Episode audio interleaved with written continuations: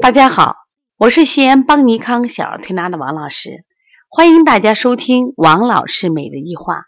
王老师每日一话是西安邦尼康小儿推拿咨询有限公司二零一八年面向社会又重磅推出的一档公益育儿栏目。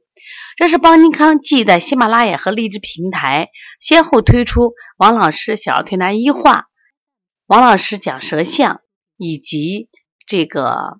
黄老师讲临床之后的第四档公益育儿栏目，这档栏目我们的定位就定位在只谈视力保护。为什么？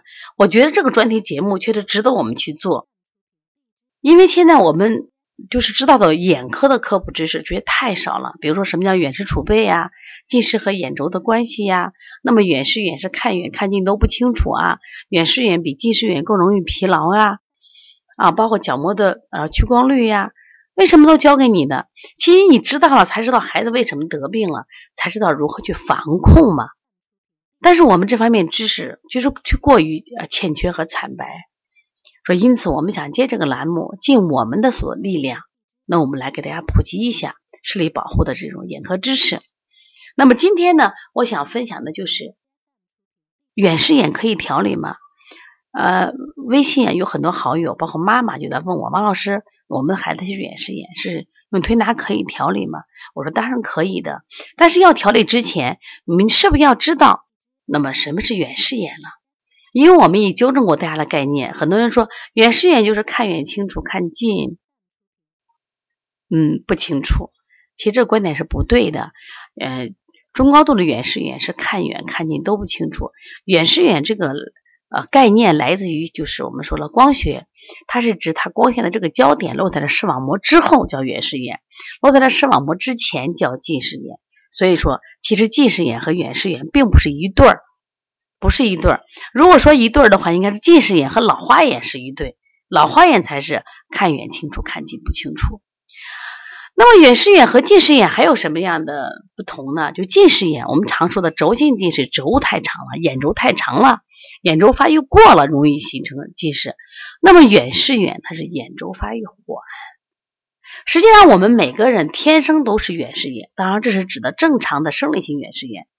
也就是说，从我们出生到六岁，眼轴的长度就从十七毫米增长到二十二毫米，总共呢这几年长了多少呢？长了五毫米。从六岁以后的青春期发育继续增长约一毫米，眼轴呢长度从二十二毫米增长到成人的二十三毫米。那么这些数据呢，嗯，我是选自于我们陕西省著名的眼科专家石一宁的一本书，叫《拒绝近视》。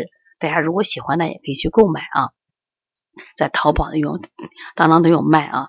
那么，那么与身高相比，出由出生时的五十厘米到成年的一米七。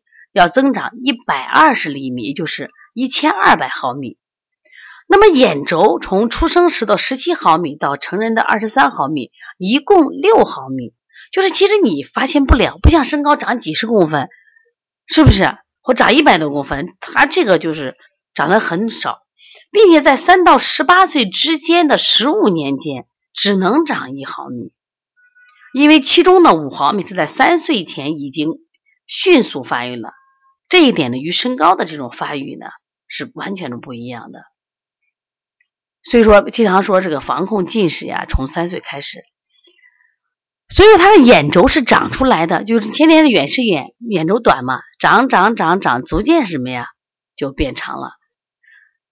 可是呢，远视眼是怎么回事？他眼轴发育迟缓，它不太长，就是别人在长得过度了，就变成近视眼了。那你这发育迟缓了，它就变。就变成远视眼了。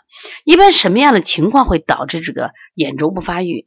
小儿因疾病、饮食等因素导致发育不良，有一种这种情况，或者早产儿、低体重儿，或者早产儿、吸氧的新生儿，那么都会使眼球停留在远视状态，就它不长了嘛。你本来就是个远视眼，而这个小孩别人是长着长着，远视的屈光就越来越小，就到正视眼。你看，我们在三到四岁的孩子，他一个远视储备就二百五十度，那到了八九岁的孩子，可能只有七十五度到五十度。但你的孩子就不长，那结果就显然他是远视了。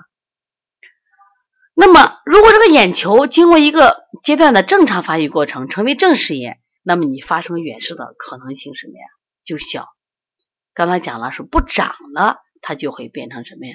远视。但是远视有个好是什么呢？就随着孩子的还发育，他如果再长着，他远视的度数就小。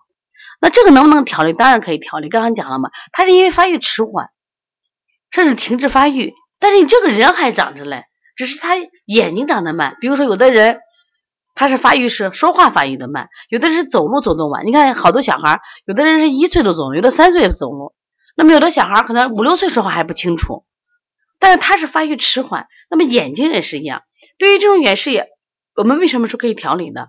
那么实际上我们看眼眼睛看物的时候，不是眼睛看，眼睛实际上是什么呀？感光的，然后通过和脑的视神经共同发育。所以说如何就开发他大脑的发育，刺激他什么呀？脑视神经的这个发展，那么他的远视眼那就可以调理。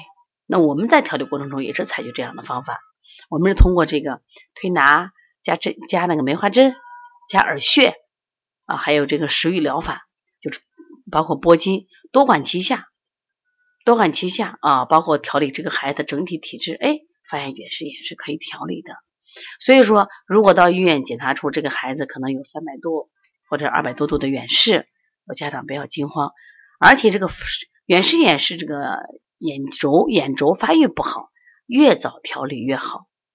你不要等他都成人了，你再去发育，再去谈说不好。当然，有的远视眼是因为眼轴从小可能，比如说受到伤了，那也许调节比较难。如果正常的这种发育啊缓慢，通过我们的什么呀啊疏通刺激的手法，效果还是比较好的。所以了解了远视眼，大家还要知道一点，远视眼高度远视眼。呃，中高度远视眼，它基本上啊，看近看远都很累。就你家长，你说你怎么不好好学习了？他一看书累，因为啥？他看近也累，看远也累，所以他眼睛要不断的去调节。而且高度的远视眼，往往就意味了不断的去调节，呃，过度的集合，它就会变成什么呀？斜视眼。所以希望大家还是要去重视的啊，重视的。如果呢，你的孩子也有这样的问题，可以。直接打我的电话幺三五七幺九幺六四八九，有问必答啊，也可以加我的微信幺五七七幺九幺六四四七。